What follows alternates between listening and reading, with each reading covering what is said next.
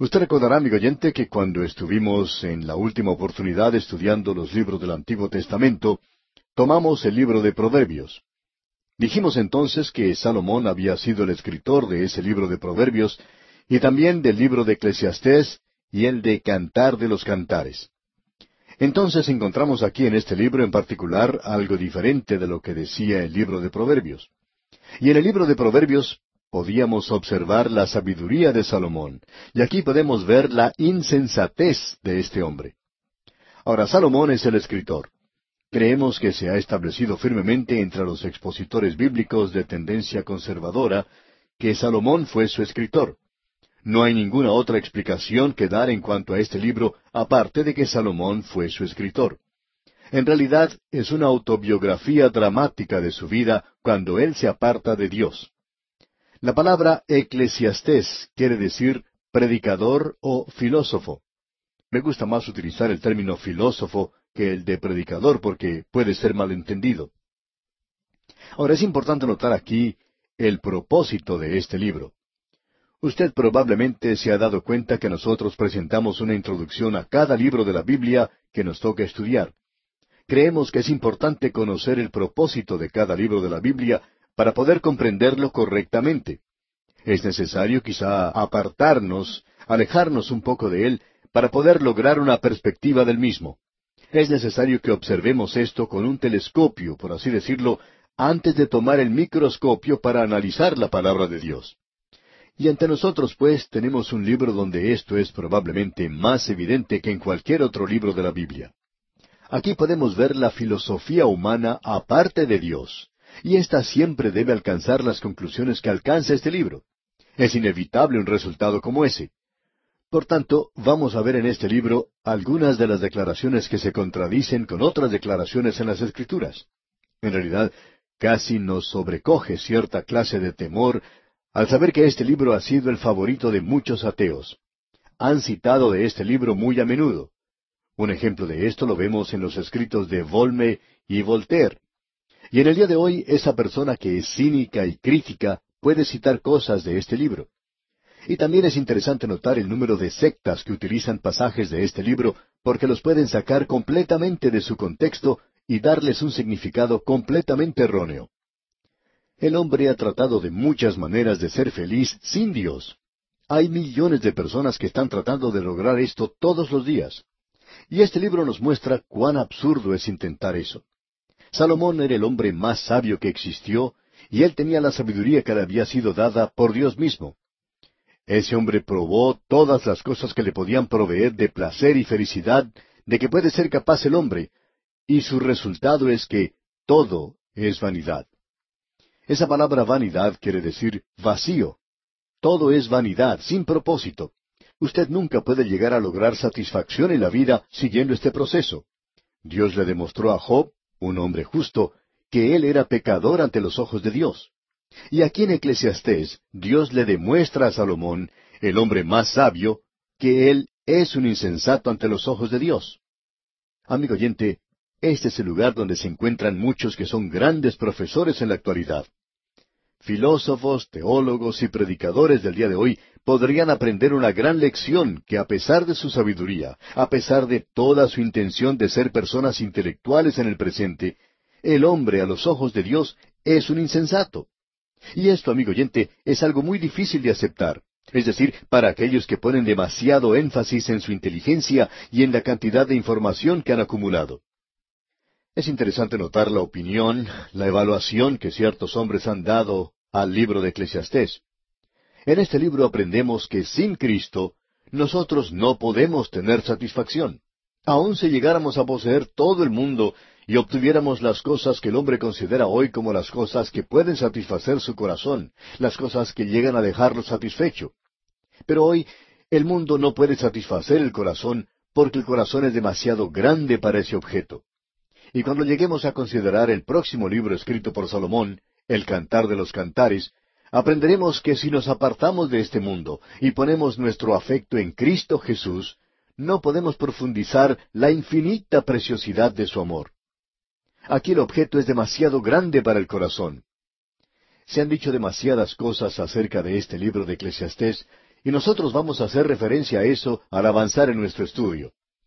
Nuevamente queremos decir que vanidad, esa palabra vanidad, es la clave, así como también la frase que se repite muchas veces, debajo del sol. Y también debemos mencionar que existe otra expresión que también se repite varias veces, dije yo en mi corazón. Es decir, estas son las reflexiones del corazón del hombre. Estas son las conclusiones a las que el hombre llega a través de su propia inteligencia, a través de sus propios experimentos, y estas conclusiones a las cuales ha arribado no son inspiradas.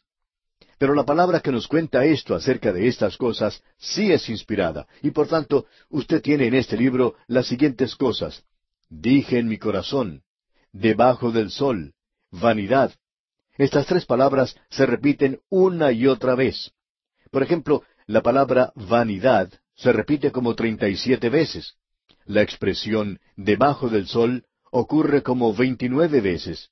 Y no sabemos exactamente cuántas veces se repite este dicho, dije yo en mi corazón. No hemos contado esas palabras, pero quizá usted lo pueda hacer, amigo oyente. Me gustaría en este instante presentar un bosquejo de este libro ya que hay muchas personas que opinan que este es un libro sin ton ni son, y simplemente un grupo de versículos amontonados en un libro. Y eso en realidad no es cierto, por supuesto. Lo que usted tiene ante sí en este libro es un problema que se ha presentado.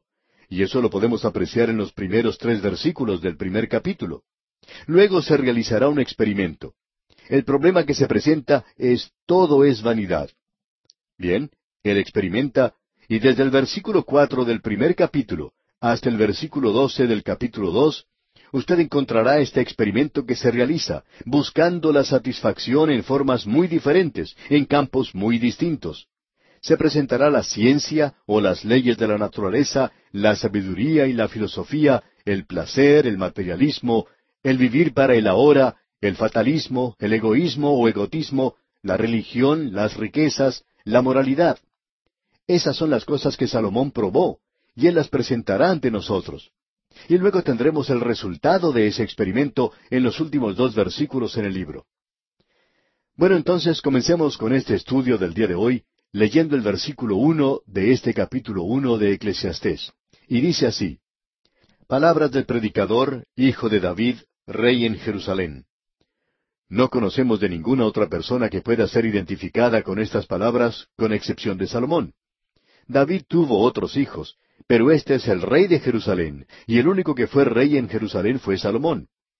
Él es el filósofo que tenemos ante nosotros. Bueno, él recibió sabiduría. Creemos que fue una sabiduría un poco diferente a lo que pensamos que es en la actualidad. Pensamos que nosotros hemos recibido un conocimiento, un discernimiento espiritual. No creemos que esa haya sido la clase de sabiduría que Salomón tenía. Opinamos que él recibió la sabiduría de gobernar, economía política, todo eso. Opinamos que Salomón probablemente hizo un trabajo muy bueno en gobernar la nación, pero él no sabía cómo gobernarse a sí mismo ni a su casa. Pero él sabía cómo gobernar la nación y trajo a su país una era de paz. Y las naciones del mundo llegaron a ese lugar a estudiar y a contemplar la sabiduría de Salomón. Él testificó por Dios a través del templo en esa ciudad y los altares donde se ofrecía sacrificios por pecadores. Todo esto era algo nuevo para la reina de Seba, y llegó a visitarlo de los confines de la tierra, y eso es lo que ella descubrió. Pero en el área de discernimiento espiritual, Salomón era probablemente nulo en cuanto a eso. Ahora encontramos a ese hombre, cuando está apartado de Dios, lanzado en esta clase de cosa debajo del sol. Y el hombre debajo del sol aquí es diferente del Hijo de Dios que se dice estar sentado en los lugares celestiales en Cristo Jesús, disfrutando de toda bendición espiritual en Cristo. Eso es diferente de lo que es ese hombre ante nosotros.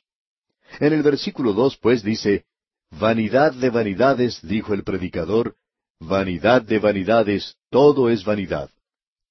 La vanidad aquí nos habla de un vacío, es el desperdiciar su vida sin ningún propósito, sin ningún objetivo. El vivir simplemente como vive un animal o como vive un pájaro. Hay muchas personas que en la actualidad están viviendo así. Hay ciertas personas en el presente que se destacan muy fácilmente.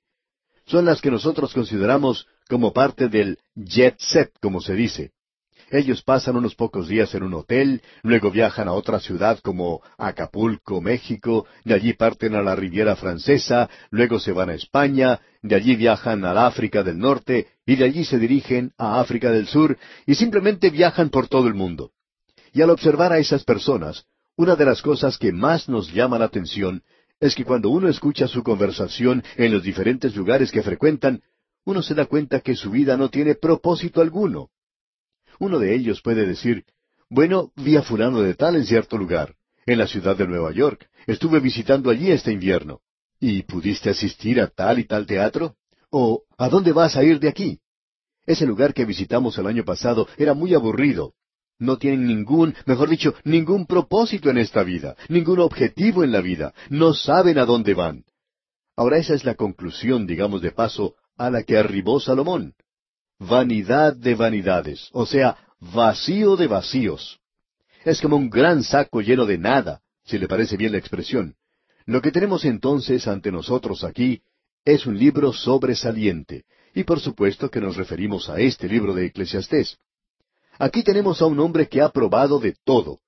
En el libro de Proverbios tenemos sus joyas de sabiduría. Él nos da allí, por así decirlo, la luz verde. Y en Eclesiastés tenemos glóbulos, y estos no son glóbulos de sabiduría, sino de insensatez. Aquí tenemos pues la luz roja de ese semáforo. Luego podemos observar en el cantar de los cantares el tema del amor. Así es que tenemos entonces sabiduría, insensatez y amor. Y Salomón era un experto en estas tres áreas. Él sabía cómo hacerse el bobo. Él sabía cómo ser sabio en el gobierno. Su vida amorosa también es una larga historia. Ahora Salomón, el hombre más sabio según la sabiduría del mundo, llegó a hacerse el bobo como ninguna otra persona lo llegó a hacer.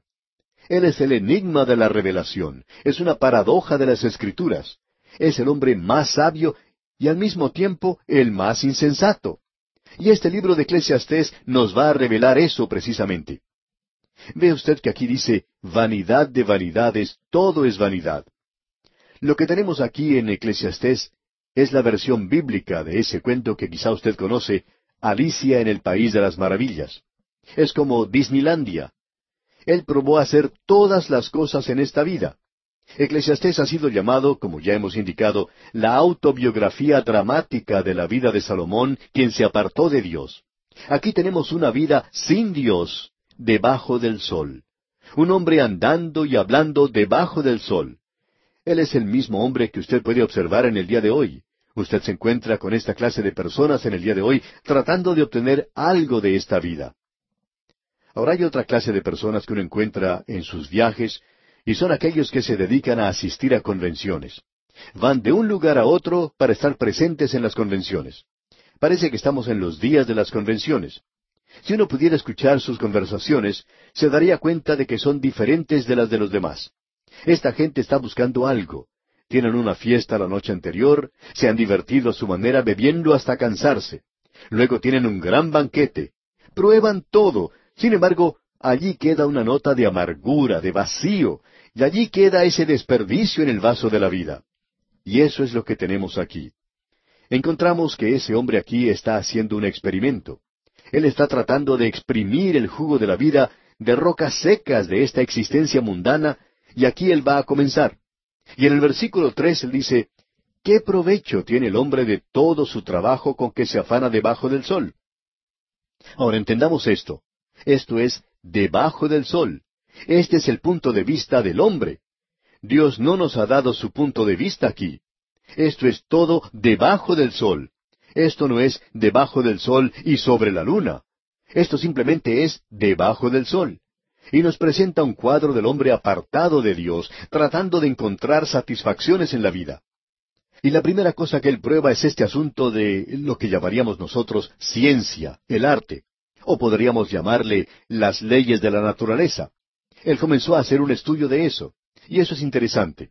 Los hombres que se han dedicado al campo científico en la actualidad han pasado muchos años, en realidad una vida entera, estudiando estas leyes de la naturaleza. Y este libro es muy destacado en darnos estas leyes de la naturaleza. Notemos que él descubrió que esto era cierto. Escuche lo que dice aquí el versículo cuatro. Generación va y generación viene, mas la tierra siempre permanece. Ahora la tierra siempre permanece. Es algo permanente. Tiene una estabilidad que el hombre no tiene, porque el hombre es algo temporal. Ahora usted tiene al hombre contemporáneo. Él es un poquito diferente al hombre del pasado y probablemente será muy diferente al hombre del futuro. Pero el hombre es algo temporal. Y la continuidad de la humanidad se mantiene a través de los nacimientos. Es decir, amigo oyente, que ni usted ni yo estuvimos aquí hace cien años. Por lo menos pensamos que no hubo muchos de nosotros entonces. Y ni usted ni yo vamos a estar aquí dentro de cien años. En realidad, hay muchos de nosotros que no vamos a estar aquí por mucho más tiempo. Pero la humanidad continuará y continuará a través de los nacimientos. Ahora, el escritor de este libro de Eclesiastés ha notado que una generación ha pasado. Y dice aquí en el versículo cuatro, vamos a leerlo otra vez, Generación va y generación viene, mas la tierra siempre permanece. El hombre es una criatura transitoria, y si usted quiere ver a esta vida solamente en términos de vida, debemos decir que el hombre es el fracaso más grande en el universo de Dios. Está en esta escena solamente por muy pocos años. En algunas partes de esta tierra se encuentran árboles plantados que ya estaban ocupando su lugar cuando Cristo estuvo en esta tierra, y han permanecido en ese lugar por mucho tiempo. Pero después de todo, no son nada más que cosas primarias. En realidad, no han estado aquí mucho tiempo. Se nos dice que alrededor nuestro existen rocas que han estado aquí por millones de años, quizá billones de años, no sabemos cuánto tiempo, y no sabemos si los científicos conocen esto tampoco. Pero usted y yo nos encontramos ahora sobre una tierra que ha estado aquí por bastante tiempo. Estaba aquí antes de que llegara el hombre y estará aquí después que la mayoría de nosotros parta de este mundo. Ahora, amigo oyente, permítanos indicarle que esto agrega, como bien podemos ver, cierta dimensión al hombre y a la vida que es un poco desanimadora o desalentadora. El hombre no es lo que piensa ser. Notemos algo más. También se levanta el sol. Leamos el versículo cinco. Sale el sol y se pone el sol, y se apresura a volver al lugar de donde se levanta. Con todo lo que tenía Salomón, encontró que la vida era como monótona. Había ah, cierta similitud en todo. Él trataba de huir de esto. Y la gente del día de hoy está haciendo de todo debajo del sol. La mayoría de nosotros tenemos arena en nuestros zapatos. Nos gusta andar. Corremos de un lado para otro. Vamos de aquí para allá. Los hoteles y moteles están llenos de gente. Los caminos están llenos de gente que van de un lado para otro. Siempre están viajando. Y nos preguntamos, ¿qué es lo que está sucediendo? Bueno, están buscando algo que les satisfaga. Están tratando de escapar de la monotonía de la vida. Amigo oyente, si usted simplemente va a mirar al hombre tal cual es en el día de hoy, separado de Dios, encuentra que no es un cuadro muy hermoso de observar, que no es muy lindo. Y eso es lo que este libro de Eclesiastés nos presentará.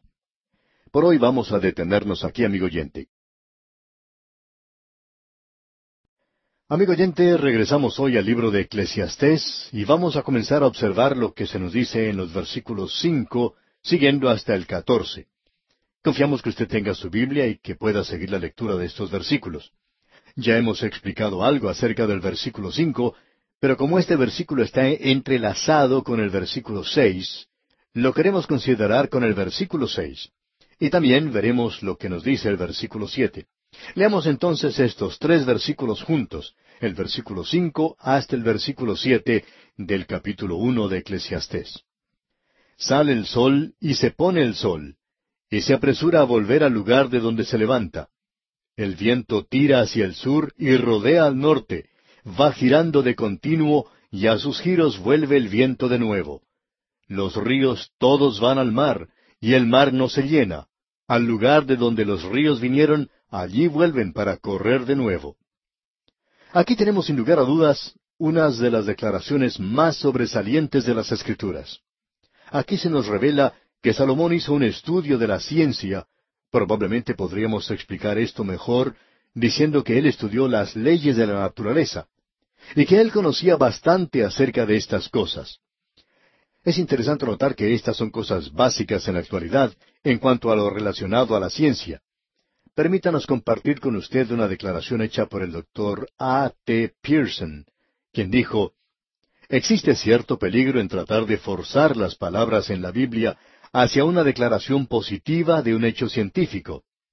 Son tan maravillosas las cosas que podemos apreciar aquí, pero es por cierto curioso el hecho de que Salomón usara un lenguaje totalmente consistente con los descubrimientos tales como la evaporación y el movimiento de las tormentas. Hasta existe algunos que han osado decir que la teoría de Redfield sobre las tormentas se indica aquí en una forma explícita. Sin tomar nosotros esta posición, podemos preguntarnos, ¿quién le enseñó a Salomón a usar estos términos tan prontamente acomodados a los hechos?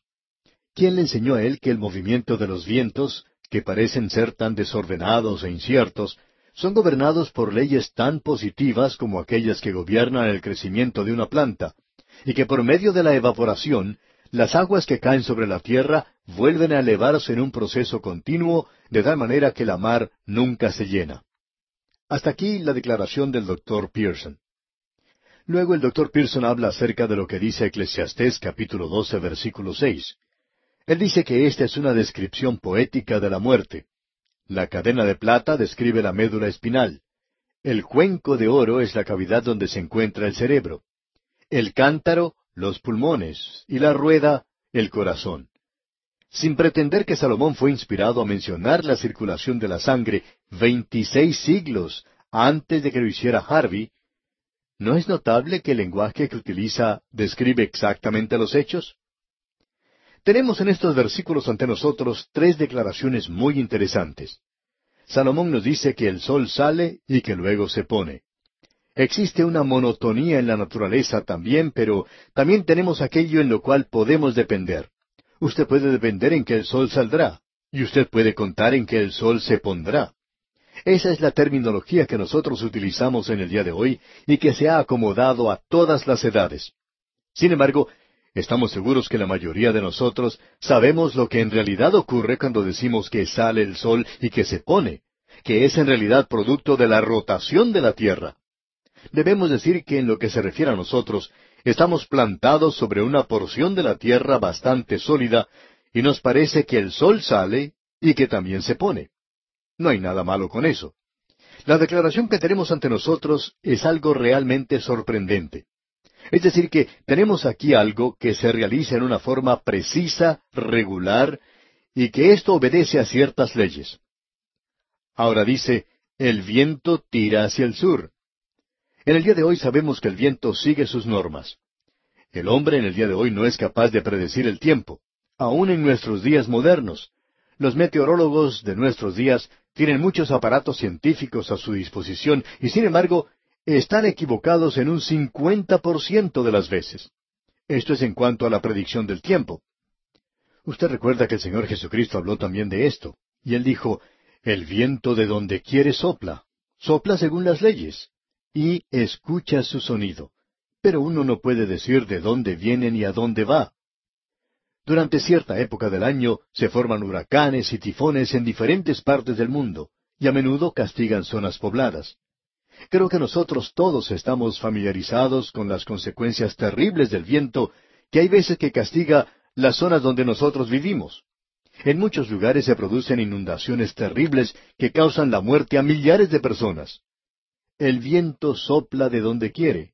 O como dice Salomón, el viento tira hacia el sur y rodea al norte. En un lugar se está dirigiendo hacia el sur y en otro lugar se está dirigiendo hacia el norte. El viento obedece sus leyes y sopla. Ahora, ¿cómo sabía Salomón acerca de estas cosas? Él no tenía los aparatos que tenemos nosotros en el día de hoy, y tampoco la información que poseemos en las cuales basar las predicciones que estamos haciendo. Salomón también se dio cuenta que los ríos se dirigían hacia el mar y que el mar no se llenaba. Es decir, que tácitamente él estaba hablando acerca de la ley de la evaporación. La elevación hacia el aire de la humedad, luego llega el viento y se lo lleva, y se forman lagos sobre nosotros, ríos sobre nosotros. Y el Señor los lleva de su posición sobre el mar a la tierra y allí deja que llueva. Y todo eso está siguiendo cierta ley específica, muy exacta. No hay nada casual o descuidado en todo esto, aunque nos parezca así a nosotros. En estos versículos tenemos tres declaraciones muy interesantes, y ya vimos otra con anterioridad allá en el versículo cuatro. Todas estas se refieren a las leyes de la naturaleza, que tienen sentido para nosotros aún en el presente. Se acomodan muy bien a lo que conoce el hombre en el día de hoy. Usted puede ver los escritos que datan de unos mil años antes de Cristo y observar lo que estos dicen. Usted puede ver allí que hay mucho que tiene que ver con las supersticiones y mucho que es falso y mucho más que ni vale la pena mencionar. Pero aquí tenemos otra de las cosas que hacen de la palabra de Dios algo muy destacado. Veamos que en el versículo ocho Salomón nos dice algo bastante sorprendente también. Notemos lo que dice, versículo ocho. Todas las cosas son fatigosas más de lo que el hombre puede expresar. Nunca se sacia el ojo de ver, ni el oído de oír. Y si el hombre no creyera que eso es cierto, por cierto que lo puede hacer ahora en este día de la televisión. Hay personas que pueden pasarse horas mirando la televisión durante todo el día y aún así no se cansan de hacerlo. ¿Por qué? Porque nunca se sacia el ojo de ver ni el oído de oír. Y estoy seguro que la mayoría de nosotros gustamos de ir y visitar nuevos lugares y ver cosas nuevas. Esa es una de las cosas que uno puede disfrutar en esta vida. Estoy seguro que cada uno de nuestros países tiene lugares encantadores y a los cuales nos gusta visitar una y otra vez. Y aún así no nos cansamos nunca de visitar otros lugares donde podemos apreciar la belleza local. Usted y yo, amigo oyente, vivimos en un universo que es realmente maravilloso. Y el ojo nunca queda satisfecho de ver, ni tampoco el oído de oír. Nos gusta continuar mirando y oyendo todo el tiempo. El hombre no puede agotar la exploración del universo. El hombre, mientras más aprende, más ve y se da cuenta de las cosas que debería aprender. Mientras más aprende, más se da cuenta de que tiene mucho más que aprender. Y esto es un contratiempo para él. El universo físico es demasiado grande para ese pequeño hombre, y él es el único de las criaturas de Dios, según sabemos nosotros, que es capaz de comprenderlo. Hay veces que escuchamos a un perro ladrando a la luna. No creemos que ese animal se dé cuenta de la distancia de la Tierra a la Luna. No creemos tampoco que se preocupe por eso. No creemos que un animal reconozca que está viviendo en un universo tan amplio como el nuestro. Creemos que el mundo del perro es algo bastante reducido. En algunos casos ni siquiera nos dan señales de pensar que es más grande que el hueso que tienen que roer. Entonces, Salomón continúa diciendo en el versículo nueve de este capítulo uno de Eclesiastés lo siguiente. ¿Qué es lo que fue? Lo mismo que será. ¿Qué es lo que ha sido hecho? Lo mismo que se hará, y nada hay nuevo debajo del sol. Y en realidad no hay nada nuevo. Algunas personas piensan que ya que el hombre ha creado un producto nuevo, que ha podido hacerlo o fabricarlo, que esto en realidad es nuevo. Podríamos pensar en el teléfono, por ejemplo. Hay quienes que quizá pueden recordar cuando esto era en realidad una novedad. Y podemos insistir que en realidad no hay nada nuevo. Ahora usted puede preguntar, bueno, ¿y qué me dice acerca del avión? Bueno, debemos insistir que en realidad no hay nada nuevo debajo del sol. Permítanos ilustrar esto en esta forma. Digamos, por ejemplo, que mi abuelo propuso matrimonio a mi abuela cuando ellos se encontraban sentados en un sofá en la sala de estar de su hogar. Pues bien, él propuso matrimonio y ella aceptó y se casaron. Luego mi papá conoció a mi madre en una tienda. Luego él le propuso matrimonio y cuando fueron a casarse usaron un coche tirado por un caballo. Luego cuando me tocó el turno a mí, yo le propuse matrimonio a mi esposa mientras caminábamos de regreso a su casa después de dar un paseo. Y luego vienen los hijos y los nietos, y me pregunto cómo llegarán a proponer matrimonio los nietos. Quizá lo hagan en un avión a propulsión, o tal vez para la época cuando ellos sean suficientemente grandes haya alguna otra cosa diferente. Quizá propongan matrimonio en una cápsula espacial. Y alguien puede decir, ¿no es eso algo nuevo? Amigo oyente, no lo es. Permítanos decirle que no es algo nuevo. Que el mismo sentimiento que tenía mi abuelo cuando ella le dijo que sí, es igual al que yo sentía, y no creo que alguno de mis hijos, o tal vez mis nietos, lleguen a sentir algo diferente a lo que yo sentí. En realidad, amigo oyente, no hay nada nuevo debajo del sol. Quizá nuestro medio ambiente sea algo diferente y algunas cositas nuevas, quizás algunos artefactos creados por el hombre, pero en realidad, amigo oyente, no hay nada nuevo debajo del sol. El hombre es el mismo. el medio que lo rodea quizá cambie un poco, y las cosas se presentan un poco diferente en cada nueva era, pero siempre es lo mismo. Ahora Salomón continúa hablando y nos dice en el versículo diez, ¿hay algo de que se puede decir, he aquí esto es nuevo? Ya fue en los siglos que nos han precedido. Bueno, esta declaración que no hay nada nuevo debajo del sol parece no coincidir con esa era nuestra donde hay tantos artefactos aparentemente nuevos. Sin embargo, es verdad.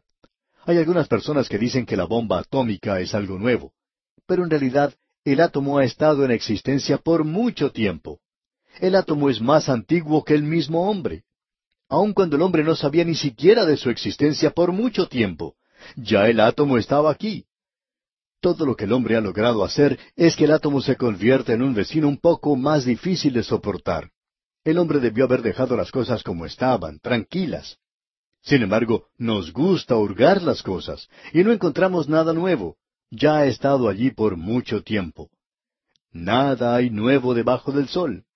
Ahora alguien quizá diga, ¿qué nos dice entonces acerca de la computadora? Bueno, Dios nos ha dado una computadora en el cerebro. Eso es todo lo que tenemos. Es un sistema nervioso electrónico. Y eso no le brinda al hombre una satisfacción profunda y permanente. El hombre ha llegado a aprender que las cosas que le rodean en el día de hoy no son realmente nuevas. No le dan a él nada nuevo. Pero olvidaba decir que sí, sí hay una cosa nueva, y nos referimos al nuevo nacimiento. Y debo decirle, amigo oyente, que eso es algo que sucede cuando usted recibe al Señor Jesucristo como su Salvador personal. Y esa, amigo oyente, es la única cosa nueva que puede presentarse en su vida, el nuevo nacimiento. Eso es todo. Salomón había probado todas estas otras cosas y él tenía que llegar a la conclusión que expresa en las siguientes palabras. Escuche usted el versículo once. No hay memoria de lo que precedió, ni tampoco de lo que sucederá habrá memoria en los que serán después. El hombre trata de todas las maneras posibles de permanecer ante los ojos del público en este mundo, pero no pasa mucho tiempo hasta que es olvidado. ¿Recuerda usted quiénes eran los artistas populares hace treinta o cuarenta años? ¿Recuerda usted quiénes eran los atletas populares de hace cincuenta años? ¿Recuerda usted el nombre del presidente de su país hace cincuenta años? Claro que no. No hay memoria de lo que precede. No duran tanto ya que el tiempo pasa rápidamente. Según nos dice la Escritura, nosotros pasamos nuestro tiempo aquí en este mundo como una historia que se cuenta y no podemos hacer que se repita nuevamente. Y esa es la conclusión a la cual ha arribado Salomón en este primer experimento que él realiza encontramos aquí que él va a buscar satisfacción en la sabiduría y la filosofía. Eso lo veremos en los versículos doce hasta el dieciocho. Luego buscará los placeres en el capítulo dos. Bueno, aquí tenemos este experimento. Y él dice en estos versículos doce y trece de este capítulo uno de Eclesiastés, Yo el predicador fui rey sobre Israel en Jerusalén y di mi corazón a inquirir y a buscar con sabiduría sobre todo lo que se hace debajo del cielo. Este penoso trabajo dio Dios a los hijos de los hombres para que se ocupen en él. Lo que él nos está diciendo aquí es lo siguiente. Yo he pasado mucho tiempo estudiando la filosofía de este mundo. ¿Y no es esto interesante? Salomón vivió unos mil años antes de Cristo. Nosotros vivimos más de dos mil años después de Cristo. Así es que han pasado unos tres mil años y el hombre ha logrado crear muchos artefactos, pero ¿sabe una cosa? En realidad el hombre no conoce nada más acerca de la filosofía y la sabiduría de lo que sabía hace tres mil años. No se ha logrado ningún progreso en ese asunto de la sabiduría y la filosofía. Esas cosas no satisfacen, no satisfacen de ninguna manera. Y él dice en el versículo catorce de este capítulo uno de Eclesiastés, miré todas las obras que se hacen debajo del sol, y he aquí, todo ello es vanidad y aflicción de espíritu.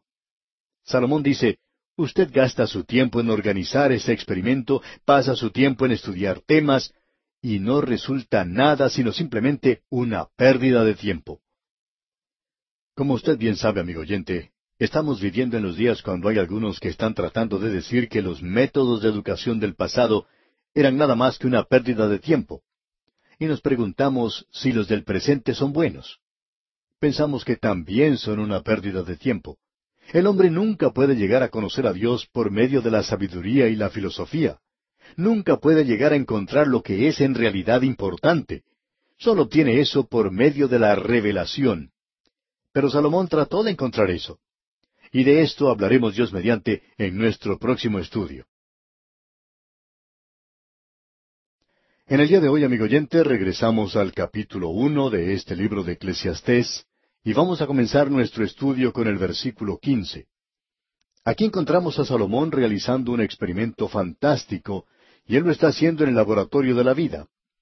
Él está probando todo lo que está al alcance del hombre. En su día él era capaz de ir y probar en cualquier campo de acción que él quisiera. Hoy no hay muchos hombres que puedan hacer lo que en sus días hizo Salomón. En primer lugar, él trató de entregarse a sí mismo al estudio de las leyes de la naturaleza, pero él descubrió que aún allí no había nada que él pudiera aprender en la naturaleza, nada en la ciencia, nada que pudiera ser nuevo en el sentido de que pudiera darle nueva vida a uno. Solo el nuevo nacimiento puede hacer eso, y eso era lo único nuevo. Tenemos en el versículo quince que este hombre trata o prueba la filosofía. Es decir, que él prueba la planificación propia del hombre y las maquinaciones propias del hombre para ver si él puede solucionar los problemas de la vida y llegar a un final feliz. En el día de hoy, generalmente la filosofía nos lleva a ser pesimistas en la vida. Eso es lo que sucede por lo general. Leamos entonces este versículo. Lo torcido no se puede enderezar y lo incompleto no puede contarse. Uno no puede tomar al hombre natural, a un hombre que es un pecador perdido y separado de Dios, y darle a él una educación y esperar que esa educación le resuelva los problemas de la vida. Nunca sucederá eso. La filosofía y la psicología no pueden cambiar la naturaleza humana, ni tampoco pueden corregir la vieja naturaleza del hombre, porque se nos dice en la primera parte de este versículo quince que lo torcido no se puede enderezar. El hombre no tiene ninguna forma de enderezar la naturaleza humana. Existe un antiguo dicho que dice, árbol que crece torcido, nunca su tronco endereza. Así es como crecerá. Será torcido porque así fue como comenzó. Usted y yo, amigo oyente, comenzamos con una vieja naturaleza y uno puede educarla y puede hacer muchas cosas con ella y muchas cosas a ella, pero el Señor Jesucristo dijo, lo que es nacido de la carne, carne es. Siempre será carne, amigo oyente, y esa es la razón por la cual el hombre necesita tener una nueva naturaleza, porque dijo el Señor también que aquello que es nacido del Espíritu, Espíritu es. Ese es uno de los grandes principios que existe. Hemos podido apreciar hoy que la educación no ayuda a solucionar los problemas de la vida.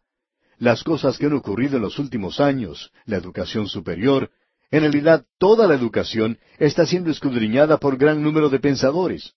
Hay otros que han tratado de lograr cierto tipo de solución.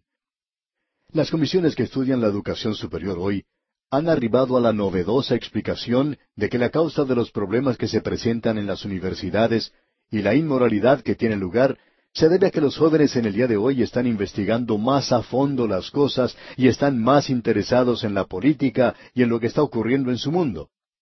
Bueno, diremos que eso es cierto, que existe interés hoy en esas cosas porque podemos apreciar las cosas terribles que están ocurriendo, y también porque el medio informativo a través de la televisión y la radio y los periódicos del presente reúnen la información de los cuatro puntos cardinales de nuestra tierra en un mismo día. Y podemos apreciar eso en las noticias vespertinas. Así es que ahora estamos más conscientes de lo que ocurre en el mundo en la actualidad de lo que sucedía en el pasado. Hubo épocas cuando uno debía esperar unas seis o siete semanas antes de saber el resultado de las elecciones para presidente. Se demoraban mucho para obtener toda la información.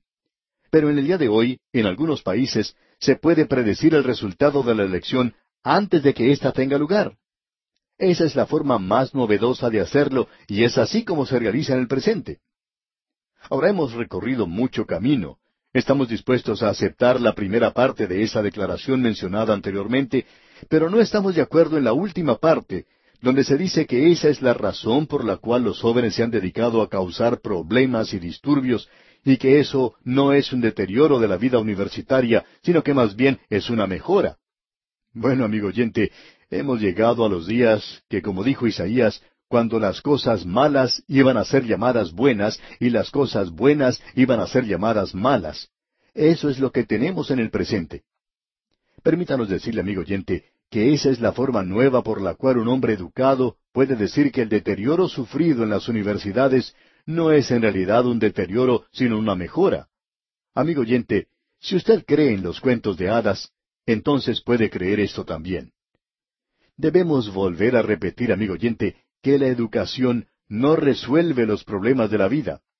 Hemos dicho muchas veces a través de estos programas y continuaremos repitiéndolo una y otra vez que la psicología no es la respuesta para los problemas del día de hoy.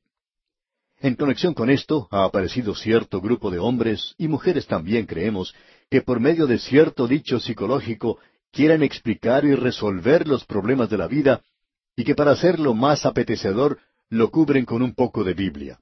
Es como si fuera una de esas píldoras amargas que uno no se puede tragar si no se cubren con un poco de algo dulce.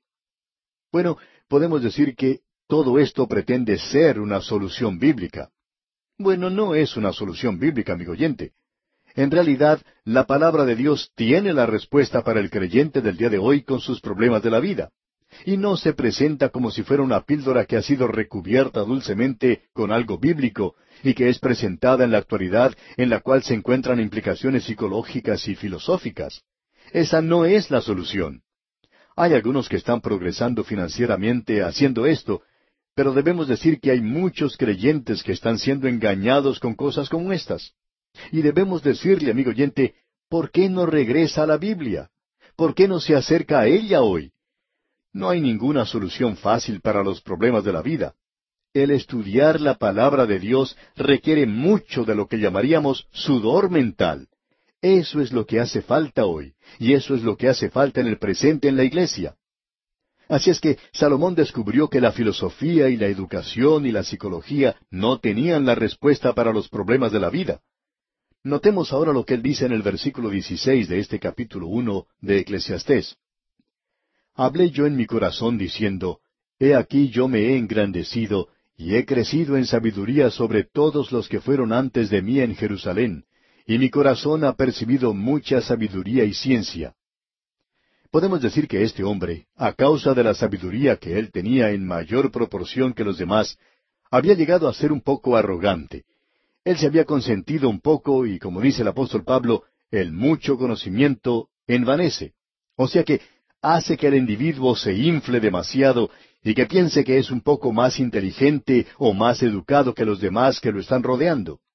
Pero nuevamente debemos decir que la educación tiene que basarse en la experiencia y la experiencia es algo de lo que uno no se puede confiar. Tiene que ser probado por la palabra de Dios. La realidad del presente es que hay muchas personas que están probando a la palabra de Dios por su experiencia. Amigo oyente, usted necesita probar su experiencia por la palabra de Dios y ver si obtiene algún resultado por este medio. Notemos ahora lo que dice la primera parte del versículo 17. Y dediqué mi corazón a conocer la sabiduría. Lo interesante de notar es que la sabiduría y el hacerse el tonto no son cosas que están muy alejadas la una de la otra. ¿Cuántos hombres inteligentes en la historia de este mundo han pasado por tontos? Salomón fue uno de ellos. Él fue uno de los ejemplos más destacados de esto. Nosotros pensamos que hemos producido una generación que cree ser muy inteligente. Sin embargo, no podemos ni siquiera resolver los problemas que nos rodean. Tampoco podemos resolver los problemas de este mundo en el presente. Así es que Salomón dice que dedicó su corazón a conocer la sabiduría y también a conocer las locuras y los desvaríos. Y probablemente no hubo ningún hombre que hiciera las cosas tal cual las hizo Salomón. Él dijo, conocí que aún esto era aflicción de espíritu. Es decir, no valía la pena realizarlo. Y en el versículo 18 él dice, porque en la mucha sabiduría hay mucha molestia, y quien añade ciencia, añade dolor. Amigo oyente, el gozo y la satisfacción no aumentan en proporción al crecimiento del conocimiento. Alguien ha dicho que cuando la ignorancia es una bendición, es una tontería el ser sabio. Y podemos decir que eso tiene cierta cantidad de verdad. Porque en la mucha sabiduría Hay mucha molestia, dice aquí Salomón. Mientras más sabemos, más aumentamos nuestros problemas. La vida del día de hoy se ha convertido en algo tedioso, pero produce tensiones, y todos estos artefactos científicos que tenemos a nuestro alrededor están haciendo de la vida algo casi insoportable. Cierto hombre, un creyente, dijo en una ocasión, Pienso que voy a volverme loco si no me alejo de estas máquinas computadoras. Estas máquinas que hoy se han convertido en nuestros amos y señores y que están controlando la vida de hoy. Ellas producen el aire que respiramos en el presente y que en muchos lugares está contaminado.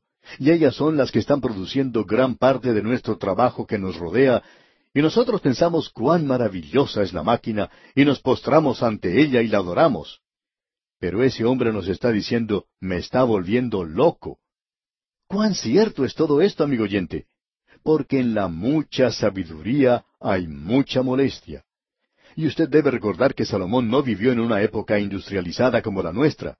Él no llegó a ver la revolución industrial. Pero él sí que sabía de lo que estaba hablando. Llegamos ahora al capítulo dos de Eclesiastés. Y aquí vemos a Salomón dirigiéndose en otra dirección para poder encontrar la satisfacción en la vida. Y ese es el mismo camino que muchas personas están recorriendo en la actualidad, buscando satisfacción y placer. Él nos describe esto en los primeros once versículos del capítulo dos. Escuche lo que él dice aquí en el versículo uno. Dije yo en mi corazón, ven ahora, te probaré con alegría y gozarás de bienes. Mas he aquí, esto también era vanidad. Creemos que este hombre Salomón probó todo lo que se conoce hoy en lo relacionado al placer. Hoy nosotros somos personas que nos hemos vuelto locos en cuanto al sexo. ¿Y qué es lo que tenemos que mostrar por eso? Bueno, tenemos, por cierto, una moralidad muy baja en el presente. Y tenemos las enfermedades venéreas que son una epidemia, entre ellas la peor de todas, el SIDA. Eso es lo que tenemos como resultado de la locura sexual. Debemos decir que Salomón era una clase de experto en este tema del sexo. Y pensamos que algunos pastores de la iglesia se han dirigido en esa dirección y la mayoría tiene su sermón sobre el sexo. Algunos tienen series completas en cuanto a este tema. Hay aún otros que piensan que deberíamos tener en la actualidad cursos en los cuales se enseñe en la misma iglesia a los jóvenes todo en cuanto al sexo. Permítanos decirle, amigo oyente, que quizá nosotros somos un poco chapados a la antigua, como hemos dicho tantas veces, y pensamos que esta es una gran equivocación y que es algo trágico. Esa es nuestra opinión. La generación de hoy tiene el sexo hasta la coronilla. Creemos que ya estamos recibiendo todo lo que necesitamos.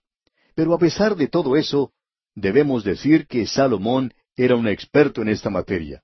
Él tuvo mil esposas. Fíjese usted. Ahora no creemos que todas ellas eran sus esposas, ya que muchas eran lo que consideramos concubinas, pero todas ellas estaban a su alcance. Y amigo oyente, un hombre que tenga tantas esposas o tantas mujeres a su disposición tiene que convertirse por obligación en un experto. Y Salomón probó eso y tuvo su placer. También se inclinó hacia la bebida. También trataba de divertirse en otras formas. Podríamos decir que él tenía un club nocturno muy moderno en su país. Quizá podría superar a muchos de los que conocemos en el presente en esta era. Debemos decir que una de las cosas que este hombre probó fue el placer. Y escuchemos ahora lo que él dice en cuanto a esta experiencia.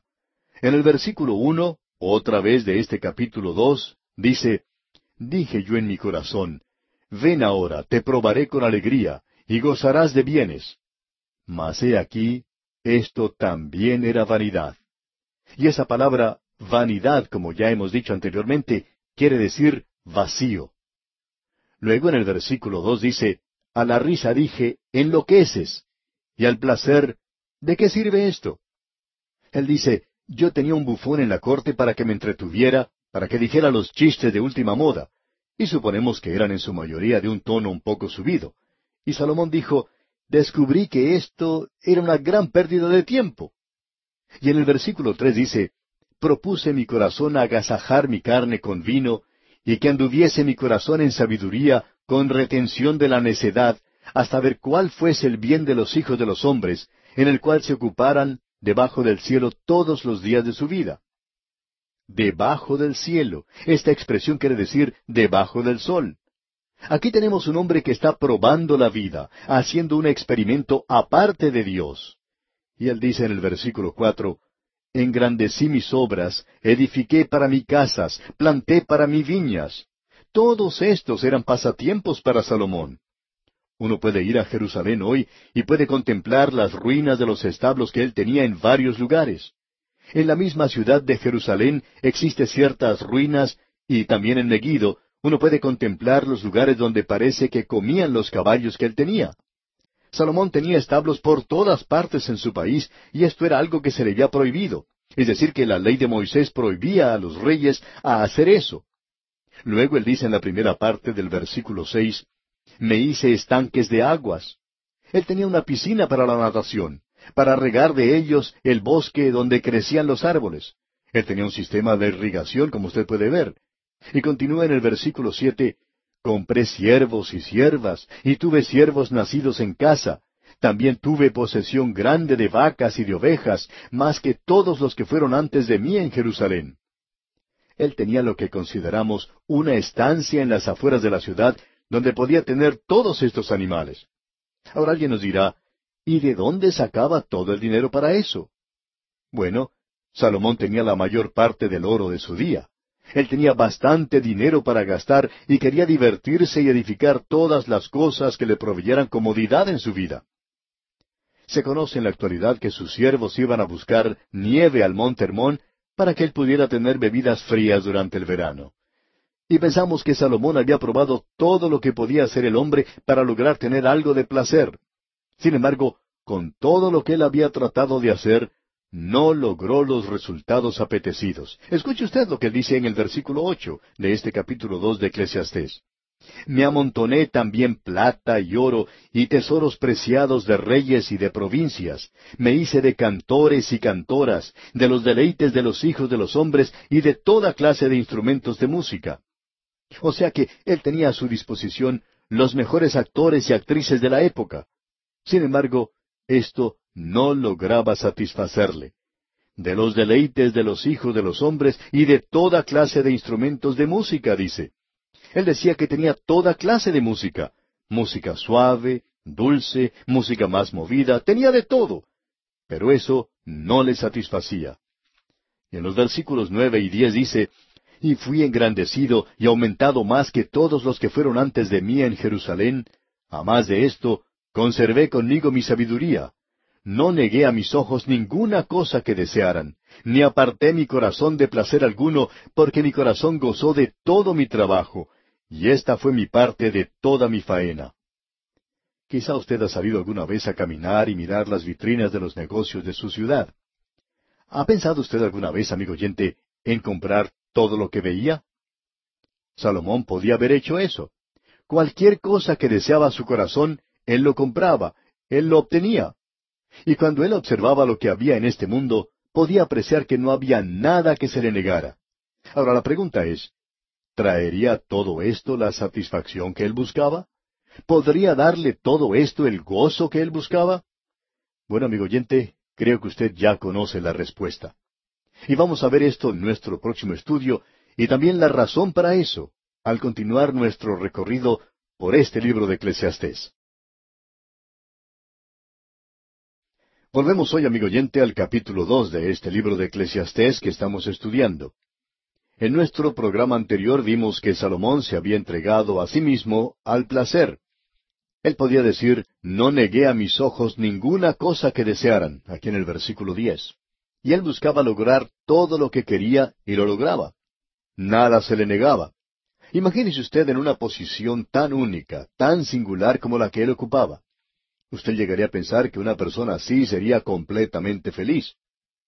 Bueno, no sabemos por qué, pero esta gente nunca llega a ser feliz en realidad.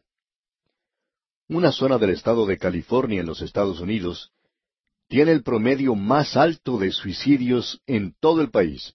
Y uno pensaría que serían los pobres o los que se encuentran en dificultades financieras los que cometen suicidio, ya que la vida parece no tener mucho valor para esta gente. Pero amigo oyente, ellos no son los que están suicidándose. Son los ricos, los famosos y los artistas de Hollywood. Y personas que parecen haberlo logrado todo. Ellos son los que se suicidan. ¿Por qué? porque han llegado a la misma conclusión a la que llegó Salomón, cuando él había probado todo en cuanto al placer.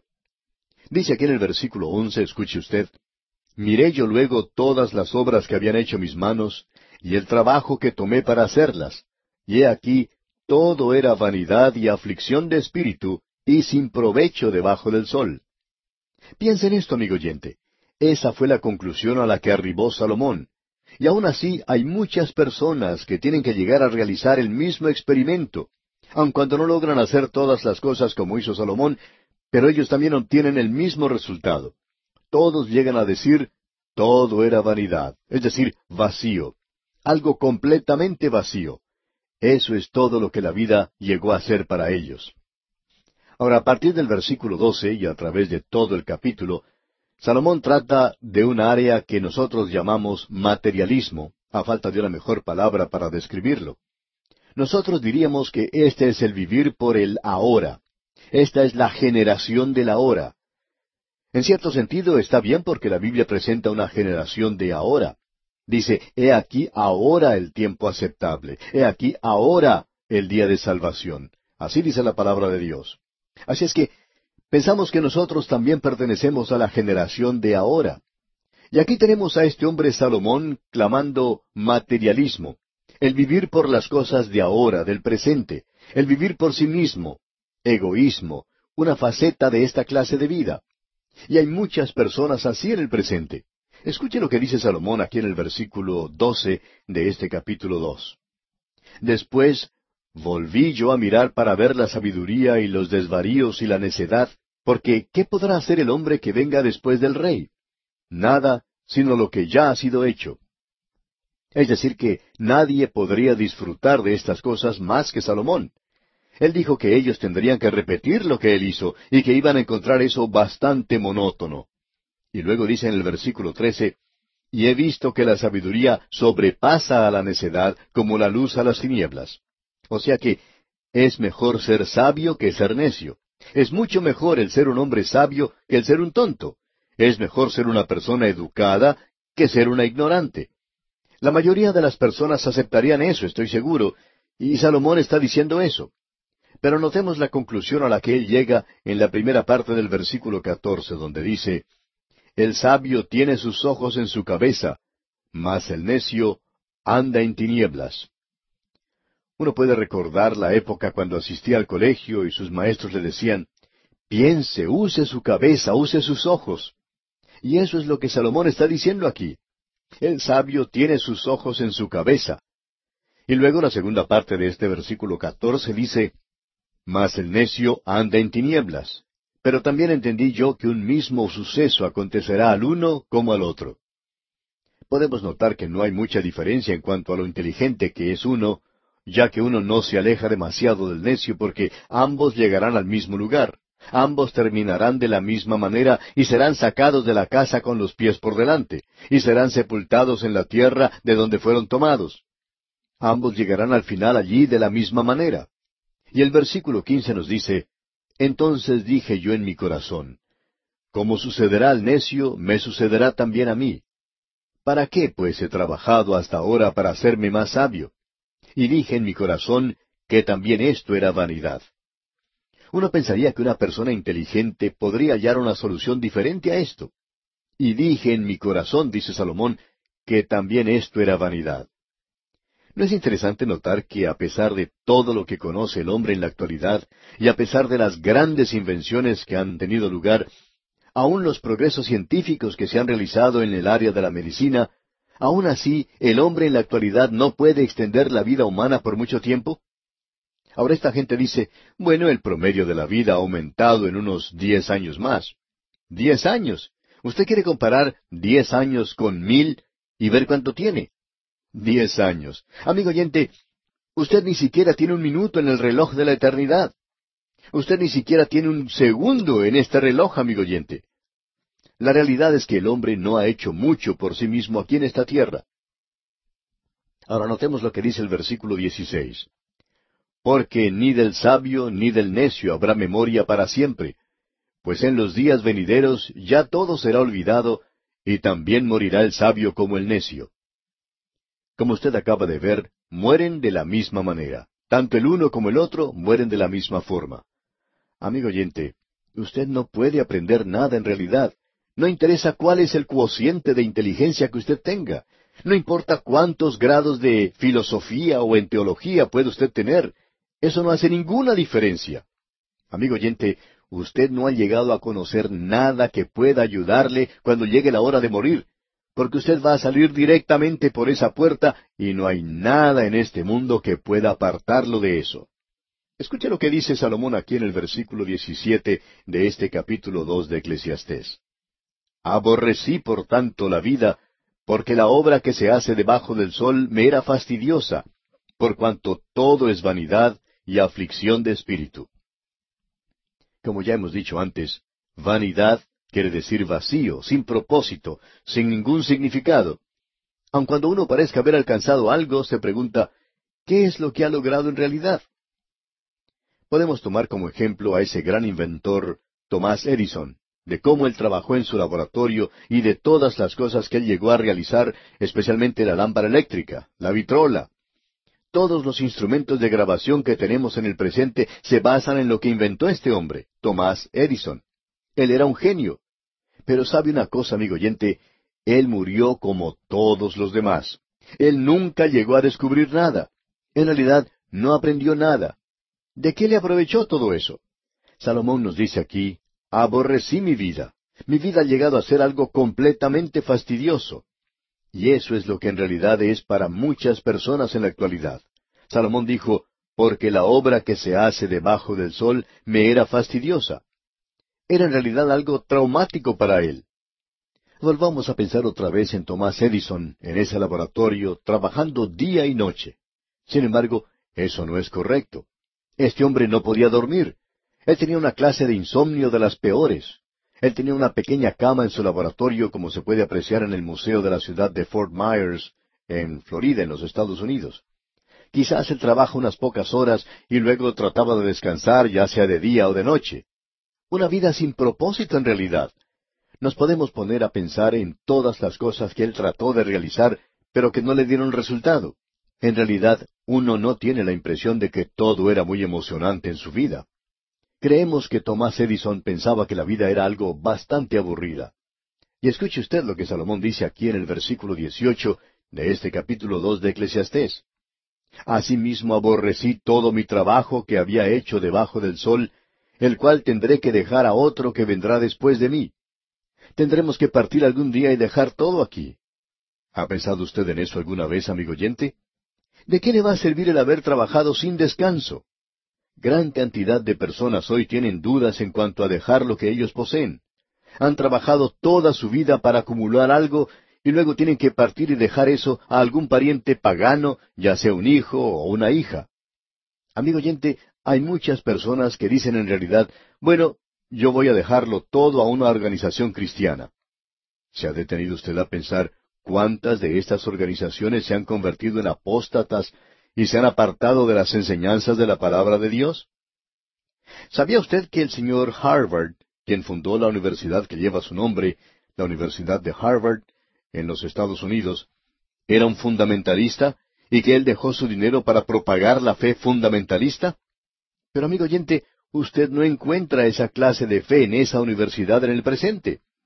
Es notable darse cuenta que se ha apartado de la fe y lo que él dejó se convirtió en nada. En realidad, el dinero dejado por el señor Harvard llegó a usarse para cosas concretamente opuestas a las que él creía. Gran cantidad de personas en el día de hoy dejan su dinero a aquellas organizaciones llamadas fundamentales. Ahora, ¿cómo sabe usted que eso va a continuar? El doctor J. Vernon McGee, autor de estos estudios bíblicos, decía que él se enfrentó con ese problema. Y él dijo, yo no quiero trabajar mucho y desarrollar un programa radial y luego tener que partir y dejárselo a alguna persona que venga y diga, bueno, usted sabe, el doctor Magui era una persona bastante atrasada, anticuada, y nosotros queremos modernizar este programa y queremos que sea muy pertinente para la época en que vivimos. Y luego comenzar a contradecir las cosas que hemos enseñado. Hemos colocado, decía él, una cláusula en la Constitución que dice que este programa opera de tal manera que se tienen que seguir usando las cintas que él grabó aún después de haber dejado este mundo. Nos referimos, claro está, a las cintas del programa en inglés. Y mientras haya dinero para transmitir los programas, la gente tendrá que escuchar su voz. Y una cosa es segura, usted va a escuchar la enseñanza de la palabra de Dios de la mejor manera que es posible hacerlo. Y eso, decía el doctor Magui, era lo que a él le preocupaba. Así que hoy usted puede estar seguro de encontrar un lugar donde por lo menos puede dejar su dinero si usted está de acuerdo con lo que predicamos y enseñamos, esto continuará. Tiene que continuar, o de otra manera, esto dejará de existir. Pero tiene que ser utilizado de esa forma y en ninguna otra manera. Amigo oyente, este es un problema que tienen que enfrentar muchas personas. Y Salomón tuvo que enfrentarlo también. Usted puede leer su historia. Su propio hijo dividió el reino. Fue dividido y él fue responsable por eso. ¿Y cuán trágico es todo eso? Notemos ahora lo que él dice en el versículo 19 de este capítulo dos de Eclesiastés. ¿Y quién sabe si será sabio o necio el que se enseñoreará de todo mi trabajo en que yo me afané y en que ocupé debajo del sol mi sabiduría? Esto también es vanidad. Salomón no sabía qué clase de hombre se iba a hacer cargo de lo que él había realizado.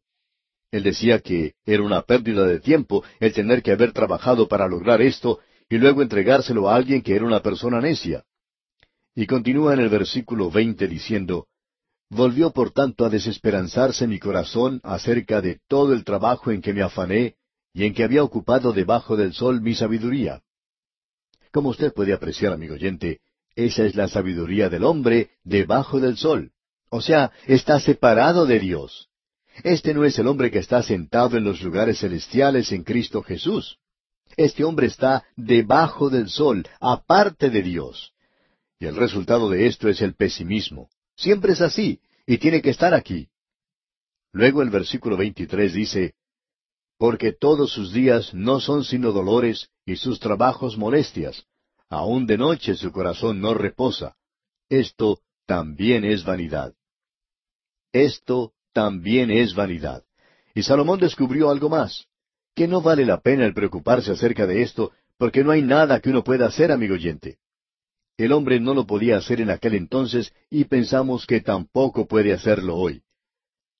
Luego en los versículos finales, los versículos 24 al 26 de este capítulo 2 de Eclesiastés, dice Salomón, No hay cosa mejor para el hombre sino que coma y beba, y que su alma se alegre en su trabajo. También he visto que esto es de la mano de Dios. Porque, ¿quién comerá y quién se cuidará mejor que yo? Porque al hombre que le agrada, Dios le da sabiduría, ciencia y gozo. Mas al pecador da el trabajo de recoger y amontonar para darlo al que agrada a Dios. También esto es vanidad y aflicción de espíritu. Si usted está viviendo nada más que para usted mismo, amigo oyente, aun si es un hombre de Dios, y si usted es un pecador no regenerado viviendo para sí mismo, llegará a ser nada.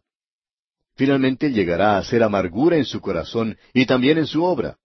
Y no llegará a ser nada en este mundo, sino que uno quedará con hojas muertas en sus manos. Eso será la vida para usted. Bien, llegamos ahora al capítulo tres, y en este capítulo notamos que este hombre adopta cierta filosofía para la vida y es conocida como fatalismo. Esto era algo común entre los griegos, y más adelante llegó a ser algo común entre los paganos. El budismo es un sistema fatalista. El platonismo lo era.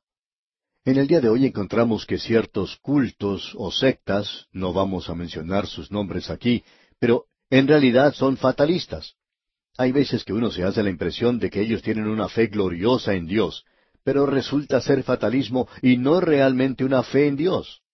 Y encontramos aquí en este capítulo tres de Eclesiastés que se nos presenta este sistema buscando la satisfacción en el fatalismo.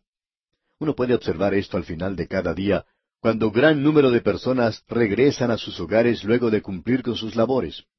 Uno puede ver a esta gente, en su mayoría cansada, mostrando en sus rostros el cansancio de la tarea del día. Algunos que son vendedores llevan en sus maletines parte de su trabajo y tratan de poner punto final a un informe para poderlo presentar a tiempo en su oficina. Quizá lo tengan que despachar por correo para que esté en las manos del presidente de la compañía al día siguiente. Y si uno tiene oportunidad de conversar con alguna de estas personas, exponiendo acerca de sus puntos de vista, descubrirá que muchos tienen un punto de vista fatalista en cuanto a la vida. En cierta ocasión, dos hombres estaban viajando en avión y en cierto punto el avión comenzó a internarse en una zona de tormentas. Uno de ellos preguntó al otro si no se sentía asustado o no sentía temor en cuanto a las condiciones del tiempo. Y el otro respondió, No, no vale la pena asustarse. Lo que va a suceder, sucederá. Uno no lo puede cambiar. Si a uno le toca el turno, sucederá. Así es que no hay nada que uno pueda hacer en cuanto a eso. Y como este hombre, amigo oyente, hay muchos determinados con una filosofía de la vida que es bastante popular. Se la llama de muchas formas diferentes, pero su nombre propio es fatalismo. Un punto de vista fatalista en cuanto a la vida. Y hay muchas personas que se enfrentan a la vida de esa manera y son golpeados y lastimados y se ven en una situación difícil y en cierto sentido abandonan todo y también apagan su propia vida diciendo, bueno, esto es algo que iba a suceder, me tocó el turno. Bueno, amigo oyente, esa no es la solución para los problemas de la vida. Veremos que este hombre Salomón adoptó este punto de vista y tampoco dio resultado para él. Y digamos de paso, amigo oyente, tampoco le dará resultado a usted. Y vamos a ver esto en más detalle, Dios mediante, en nuestro próximo programa.